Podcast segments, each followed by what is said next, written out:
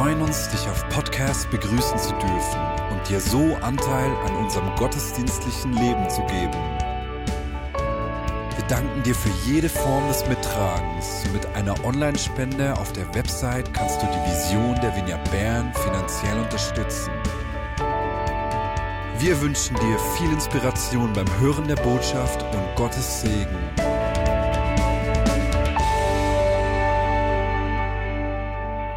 Ich lade dich wirklich ein, dass du dein Herz ganz weit auftust, weil als ich mich so vorbereitet habe auf diesen Gottesdienst und heute Morgen auch gebetet hatte, habe ich habe einfach den Eindruck gehabt, dass heute Jesus mit ganz viel Freiheit kommen will. Und ich glaube, er will jedem Einzelnen hier ganz persönlich begegnen. Und dazu lade ich dich einfach ein, dass du dein Herz weiter auftust für diesen Gottesdienst und für seine Gegenwart. Und ich begrüße euch alle ganz herzlich zu dieser Predigt und ich begrüße auch alle Podcast-Hörer und Hörerinnen ganz herzlich. Kennst du solche Gedanken wie, wenn ich diese Ausbildung hätte, dann würde ich genügen? Oder wenn ich diese Fähigkeit hätte, oder wenn ich diese bestimmte Arbeitserfahrung hätte, dann würde ich bestimmt genügen. Bei mir ist es zum Beispiel so, dass ich oft denke, wenn ich eine theologische Ausbildung hätte, dann würde ich irgendwie beim Predigt vorbereiten etwas mehr genügen. Oder wenn ich genügen würde, dann würde ich mich bestimmt nicht so überfordert fühlen in dieser Situation. Oder wenn ich doch endlich dieses oder dieses Thema im Griff hätte, dann würde ich sicher genügen. Oder wenn ich doch nur so aussehen würde, wie diese Person, die ich letztens, die ich auf äh, Instagram followe oder weiß auch nicht was, dann würde ich genügen. Wenn mich andere Menschen mehr bestätigen würden, dann würde ich genügen. Oder wenn ich doch genügen würde, dann wären bestimmt alle Menschen um mich herum sehr zufrieden mit mir. Wenn ich ganz ehrlich bin, hatte ich all diese Gedanken, habe ich all diese Gedanken in regelmäßigen Abständen, weniger oder mehr regelmäßig immer wieder in meinem Kopf. Zum Beispiel, als ich vor kurzem in die Migros ging mit unserer kleinen Tochter, und sie und ich verlor völlig die Nerven, weil, ich, weil sie eigentlich wirklich den ganzen Laden ausräumen wollte und einfach auch nicht wieder in den Wagen zurück wollte, wo sie dann nicht mehr ausräumen könnte. Und ich verlor meine Nerven, glaube ich, ziemlich offensichtlich, nicht nur für sie, sondern, glaube ich, auch für Personen rundherum. Ich wollte nur noch nach Hause und ich fühlte mich ziemlich ungenügend als Mutter, weil wenn ich doch eine gute Mutter wäre, dann wüsste ich, dass man mit einem kleinen Kind nicht um halb sieben am Abend, wenn es hungrig und müde ist, in die Migros geht, um einen Einkauf zu machen, oder? Oder bei gewissen Menschen, da löst bei mir immer, kommt immer wieder mal das Gefühl, nicht zu genügen, weil ich merke, da kommen Kapazitätsgrenzen auf. Ich werde diesen Menschen nicht gerecht. Da fühle ich mich oft ungenügend.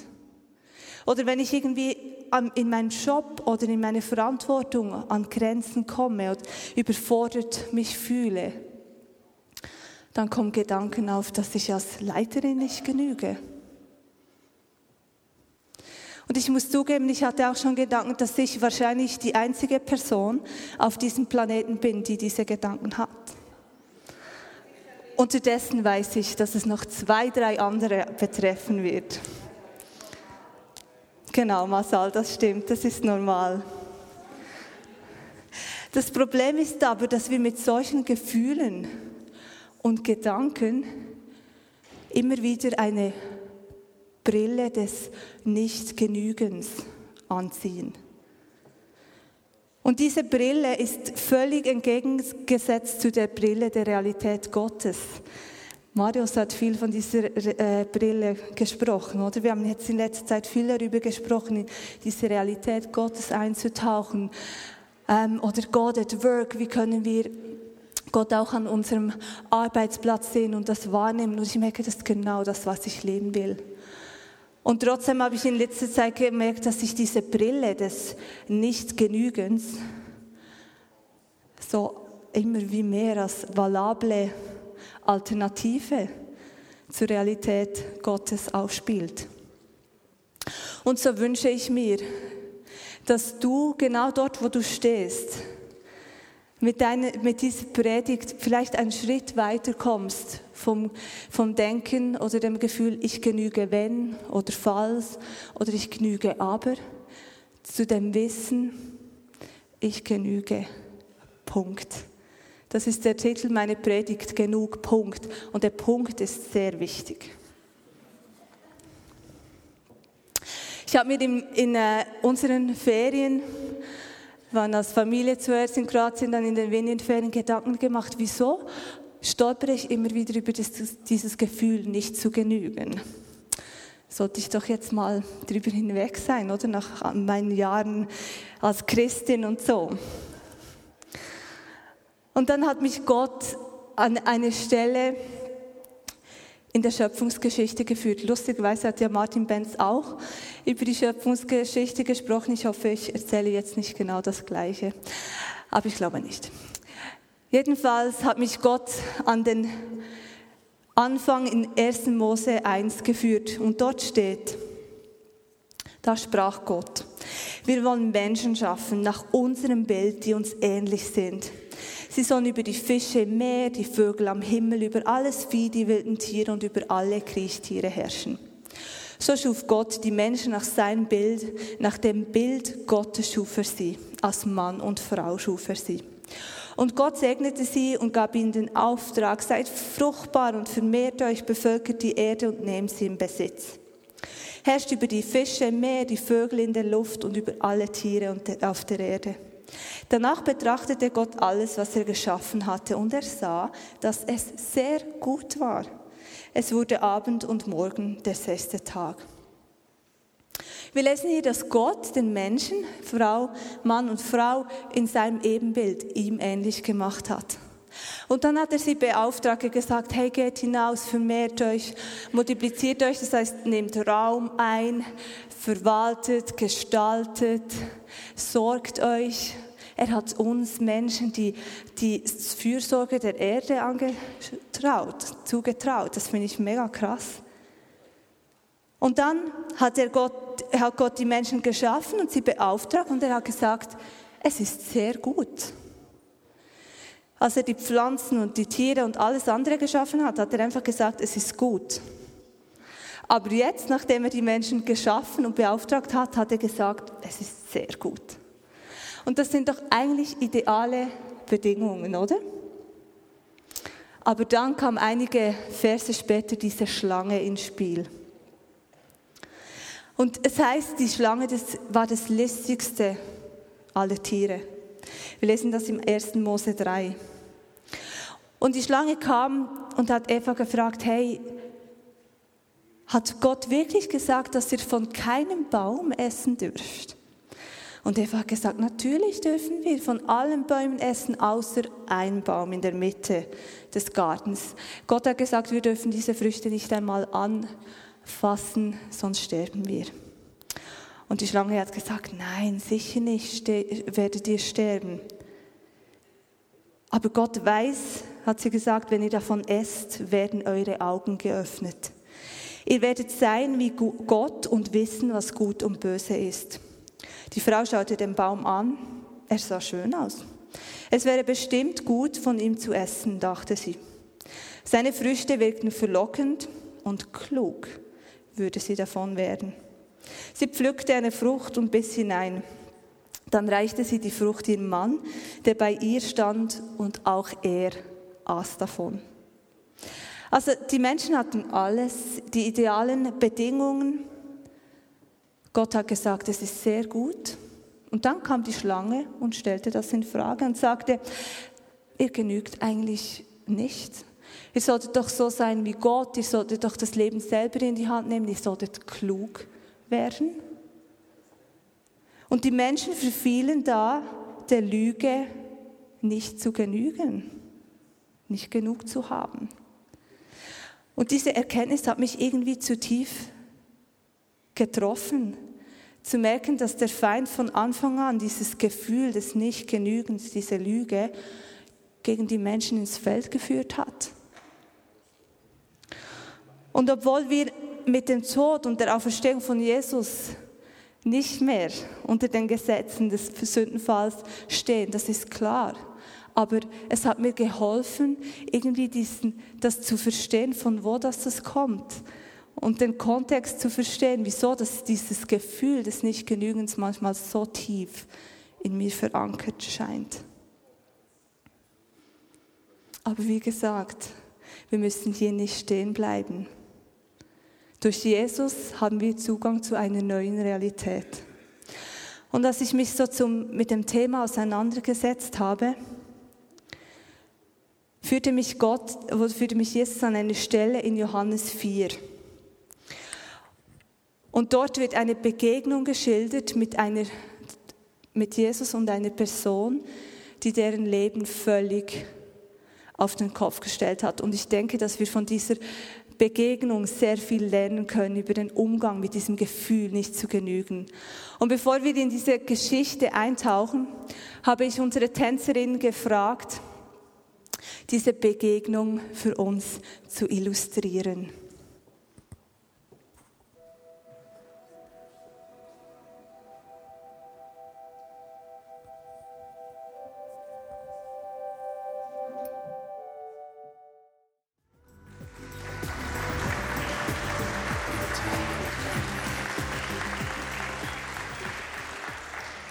Vielen Dank euch.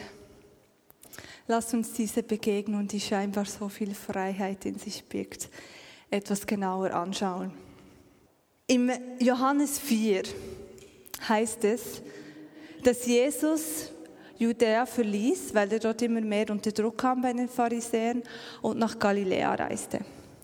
Und es heißt dort im Vers 4, dabei musste Jesus durch Samarien reisen. Und ich habe mich gefragt, wieso heißt hier, er musste? Weil wegen der Wegführung konnte es nicht gewesen sein, weil die strenggläubigen Juden, die wollten ja keinesfalls durch Samarien gehen, also hatten sie sicher Wege, um Samarien zu umgehen. Also da waren alternative Reiserouten, wenn auch weniger direkt und vielleicht etwas beschwerlicher. Also es hätte andere Wege gegeben. Wieso heißt hier, Jesus musste dorthin gehen? Kann, es, kann das Müssen heißen, dass Gott ihn in diese Begegnung mit dieser Person führen wollte? Jedenfalls führte der Weg von Jesus nach Sichar, eine samaritische Ortschaft. Dort äh, in der Nähe ist auch das Feld, das ähm, Jakob Josef gegeben hat und da war der Jakobsbrunnen, also das war ein geschichtsträchtiger Ort. Jesus war also müde von der Reise, es war Mittag und er setzte sich erschöpft vielleicht an, diese, an diesen Brunnen. Und seine Jünger, die gingen zurück in, oder gingen ins Dorf und gingen etwas zu essen kaufen. Da plötzlich näherte sich eine samaritische Frau. Die Frau wollte offensichtlich niemandem begegnen, denn sie ging um den Mittag, um die Mittagszeit zum Brunnen, wenn es am heißesten ist. Und das macht man eigentlich nicht. Normalerweise geht man am frühen Morgen oder später am Abend, wenn es kühler ist. Aber an diesem bestimmten Tag ging ihr Plan nicht auf. Sie begegnete trotzdem jemandem. Und noch dazu einem Mann, einem Jude. Und der Mann, der ließ sich scheinbar auch nicht von den sozialen und gesellschaftlichen Normen und Vorstellungen abhalten und fing an, mit ihr zu sprechen. Und das Gespräch entwickelte sich so vom buchstäblichen Wassertrinken bis hin zum Wasser als oder bis zum geistlichen Wasser der Erlösung, dem lebendigen Wasser. Und der Mann sagte, wer aber von dem Wasser trinkt, das ich ihm geben werde, wird niemals mehr durstig sein. Das Wasser, das ich ihm gebe, wird in ihm zu einer Quelle werden, die unaufhörlich fließt bis ins ewige Leben. Und die Frau musste auch irgendwie annehmen, dass es sich da um einen Propheten handelt, weil der hat gewusst, dass sie fünf Männer hat oder gehabt hat und der, mit dem sie jetzt zusammenlebt, nicht ihr Mann ist. Und dann schließlich am Ende des Gesprächs offenbart sich dieser Mann der Frau, der samaritischen Frau, auch noch als Messias, denn er sagt, du sprichst mit ihm, ich bin es. Die Frau rennt zurück ins Dorf und erzählt allen Menschen, die sie antrifft, von dieser Begegnung. Ich finde diese Geschichte großartig. Und ich würde gerne diese Begegnung mit uns etwas genauer anschauen. Die samaritische Frau am Brunnen, von der wir hier lesen im Johannes 4, die war aus verschiedensten Gründen nicht genug. Erstens, aus Sicht der Juden. Aus Sicht der Juden war sie eine Frau und eine Samariterin, ungenügend. Dann aus Sicht der Dorfbewohner ihrer samaritischen Bevölkerungsgruppe war sie aufgrund ihres Lebensstils nicht genug. Und dann sah sich auch diese Frau selber nicht als genug an. Diese Frau war nicht genug. Schauen wir uns mal den Kontext an, dass sie eine Frau war. Die Frauen hatten bei den Juden eine wahnsinnig niedrige Stellung. Sie kamen eigentlich einem Besitztum gleich. Im Talmud gibt es eine Stelle, die besagt, dass es besser ist, die Tora, also die Gesetzesbücher Mose, zu verbrennen, als sie eine Frau zu lernen, zu lehren. Oder strenggläubige Juden erlaubten es einer Frau nicht, ähm, Münzen oder Wechselgeld in ihren Händen abzuzählen, weil sie die Berührung mit einer Frau vermeiden wollten.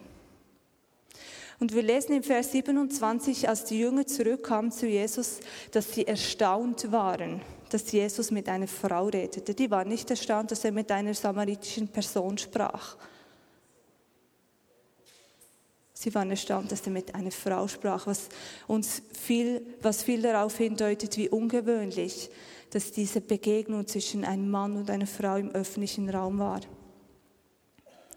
Und dann war sie Samariterin. Im 8. Jahrhundert vor Christus, als die Assyrer dieses, das, äh, in Israel einfielen, das Nordreich wurde zerschlagen, da siedelten sie andere Völker an. Und diese anderen Völker, die übernahmen zwar den Gott Israels, aber sie behielten nebenan noch ihre anderen Götter. Und die Samariter in der Zeit Jesus, die waren eben Abkommen, Nachkommen dieser Siedler. Also die Juden und die Samariter, die hatten theologisch das Heu nicht auf der gleichen Bühne. Die Juden, die wollten nichts zu tun haben mit den Samaritern.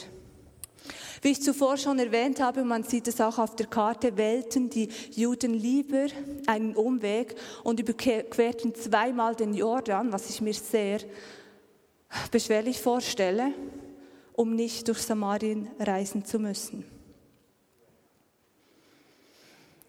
Und dann ihr Lebensstil. Die Frau hatte fünf Männer und wir wissen nicht, sind diese Männer gestorben, war sie x-mal verwitwet oder haben sie sich von ihr scheiden lassen, vielleicht beides, wir wissen es nicht. Aber was wir annehmen können, ist, dass der Verlust eines Mannes für diese Frau nicht einfach der Verlust eines Mannes war, sondern genauso der Verlust ihrer Würde und ihrer Existenzgrundlage. Eine Scheidung war damals für eine Frau eigentlich das gleiche wie einfach weggeworfen zu werden. Und die Tatsache, dass sie jetzt mit einem Mann zusammenlebt, der nicht ihr Mann ist, was immer sie für eine Lebensform haben, ist sicher, wurde sicher von dieser Gesellschaft als ungenügend angeschaut. Die wurde geächtet. Ihren Lebensstil war ungenügend in den Augen der Gesellschaft dort. Und dann die Frau, wie sie sich selber sah. Es ist offensichtlich, dass sie sich selber als ziemlich ungenügend angeschaut hat, weil ich habe vorhin gesagt, sie kam am Mittag zum Brunnen. So hat sie eigentlich vermieden, dass sie niemandem, äh, dass sie irgendjemandem begegnen könnte, weil man ging nicht am Mittag zum Brunnen. Um jeglicher sozialen Begegnung aus dem Weg zu gehen, war sie sogar bereit, die Mittagshitze auf sich zu nehmen und den schweren Wasserkrug wieder zurückzutragen. Diese Frau fühlte sich ungenügend, um am sozialen Leben des Dorfes teilzunehmen. Und in dieses Nicht-Genug-Sein kommt Jesus und begegnet dieser samaritischen Frau. Er begegnet nicht nur ihrem eigenen Gefühl, nicht zu genügen, sondern auch der Tatsache, dass sie als ungenügend abgestempelt wurde. In scheinen, scheinen weder die Ansichten der jüdischen Bevölkerung noch die Meinung der samaritischen Bevölkerung noch die Sicht der Frau auf sich selber zu interessieren oder abzuhalten. Im Gegenteil, das Gespräch, das Jesus hier mit dieser Frau führt, ist das längste dokumentierte Gespräch, das wir in der Bibel finden zwischen Jesus und einer anderen Person.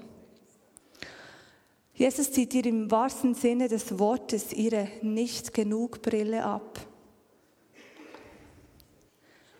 und ersetzt sie mit der Brille seiner Realität.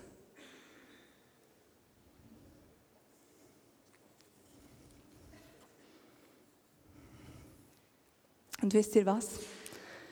Die Geschichte geht weiter. Die Geschichte der Frau im Brunnen geht weiter. Man nimmt an, dass wir die Samariterin unter dem Namen Fotina in der orthodoxen Kirchengeschichte wiederfinden.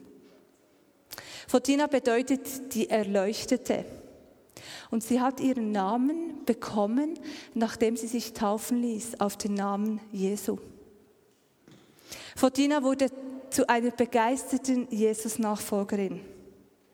Sie war so begeistert, dass sie mit ihren fünf Schwestern und einem ihrer zwei Söhne nach Nordafrika reiste, um Menschen von Jesus zu erzählen.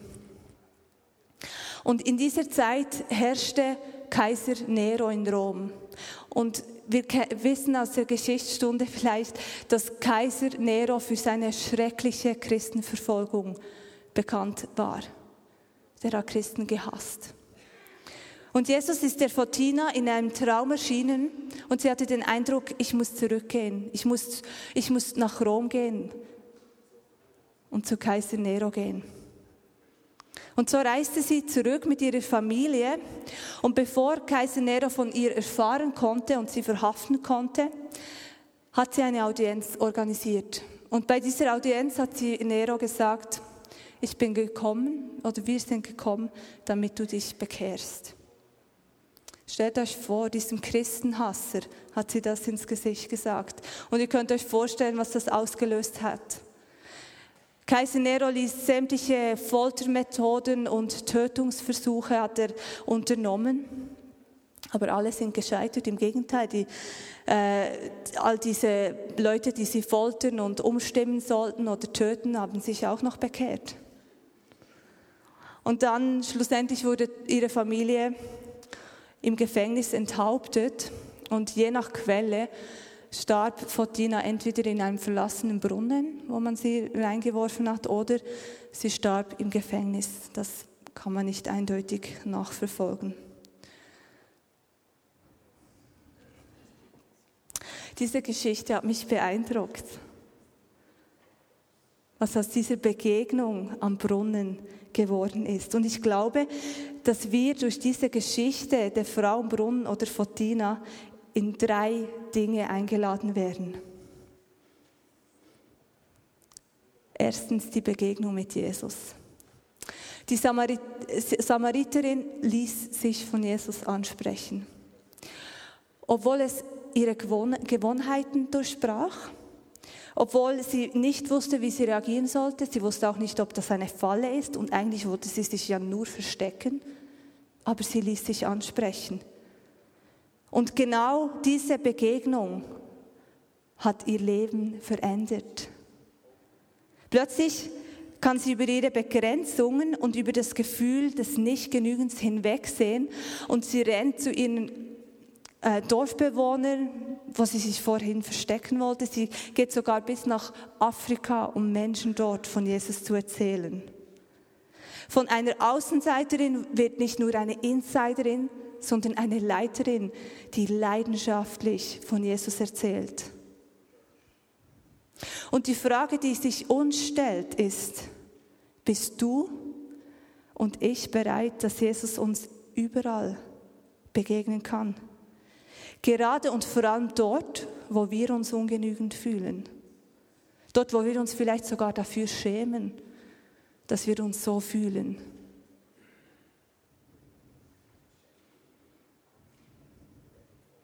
Ich und du sind eingeladen, diese Begegnung mit Jesus immer wieder an genau diesen Orten zuzulassen. Weil genau diese Begegnung an diesen Orten des Ungenügens das Potenzial hat, dass es unseren Alltag völlig verändert und uns über unsere Begrenzungen hinaus wachsen lässt. Und dann den Brillentausch. Ich habe vorhin das gesagt, dass Jesus in seiner Begegnung wortwörtlich diese Brille die nicht gesessen hat, die, die alles irgendwie orange erscheinen lässt. Diese Brille des Nichtgenügens hat er abgenommen und sie mit seiner Brille, seiner Realität, die so viel klarer ist, ersetzt. Und diese Nicht-Genug-Brille hat, hat die Frau am Brunnen ja angezogen wegen einem Maßstab, der die Gesellschaft an ihr angelegt hat oder sie selber an sich angelegt hat. Und Jesus ist gekommen und er hat diesen Maßstab einfach bedeutungslos erklärt. Und ich muss zugeben, dass bei mir, ich bin oft auch getrieben von einem so inneren Maßstab, der bei mir das Gefühl auslöst, nicht zu genügen. Aber wisst ihr was, dieser Maßstab ist per Definition nie erreichbar weil es sich nämlich oft um Dinge handelt, vielleicht aus meiner Vergangenheit oder so, die ich eh sowieso nicht mehr beeinflussen kann, oder weil es vielleicht Ansichten und Meinungen der Gesellschaft und der Menschen um mich herum sind, die sich sowieso immer wieder ändern. Es ist ein Maßstab, den ich nicht erreichen kann. Und Jesus will diesen Maßstab, der uns immer wieder zu der nicht genug Brille bringt, für nichtig erklären. Er will uns diese nicht genug Brille immer wieder abziehen und uns die Brille seiner Realität anziehen. Und nicht, weil ich selber genug bin, nicht, weil wir selber genug sind, sondern weil die Begegnung mit Jesus uns immer wieder genug macht. Und dann sehen wir einen dritten Punkt, diese innere nie versiegende Quelle. Jesus hat der Samariterin das lebendige Wasser versprochen. Das Wasser, das in ihr zu einer Quelle wird, die nie versiegt. Und wisst ihr was? Der Heilige Geist in uns ist diese Quelle. Er gibt uns immer wieder diese innere Gewissheit, dass ich genug bin. Und ich habe bei mir angefangen, ganz bewusst Gewohnheiten zu trainieren, wie ich mich an diese Quelle erinnern kann. So habe ich zum Beispiel meine morgendliche äh, Liturgie ergänzt mit einem Ge äh, und, äh, und proklamiere das immer jeden Tag, dass ich diese innere Quelle, diese Gewissheit in Anspruch nehmen will, so dass der Heilige Geist so richtig in mir sprudeln kann.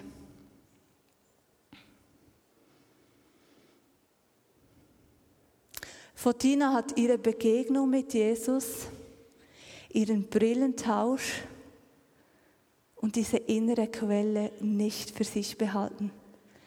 Im Gegenteil, sie ist losgerannt und hat dies geteilt mit den Menschen um sie herum. Und sie wurde zu einer leidenschaftlichen Evangelistin und Märtyrerin.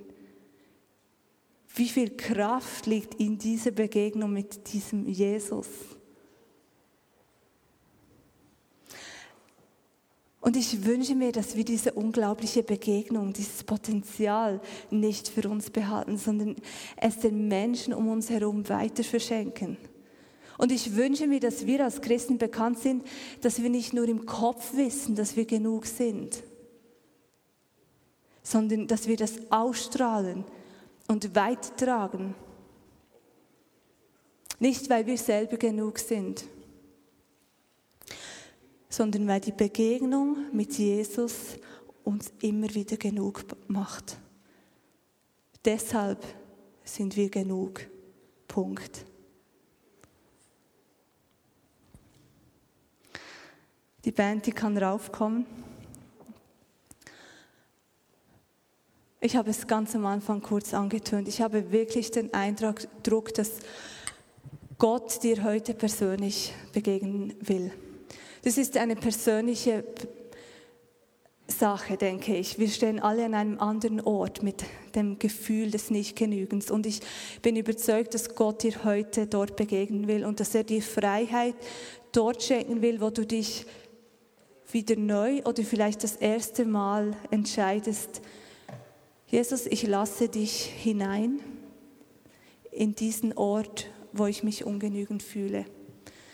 Sei es wegen meinem inneren Maßstab, sei es, weil die Gesellschaft so etwas sagt oder meine Vergangenheit, dort, wo ich mich schäme dafür, wo ich denke, jetzt sollte ich doch mal über das hinweg sein.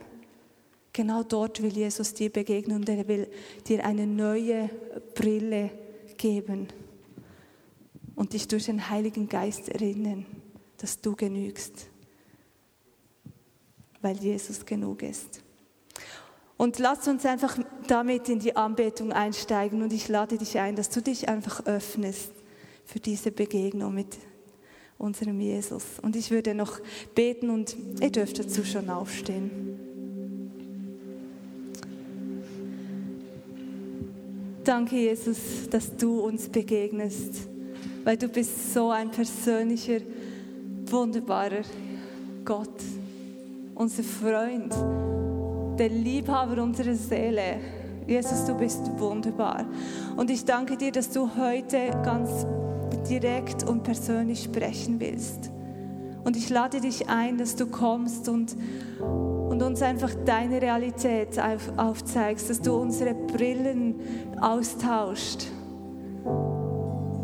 damit wir sehen, wie du siehst. Dass du dort, wo wir uns ungenügend fühlen, kommst mit deiner Realität, dass wir genug sind, weil du genug bist und die Begegnung mit dir uns immer wieder genug macht. Sei willkommen.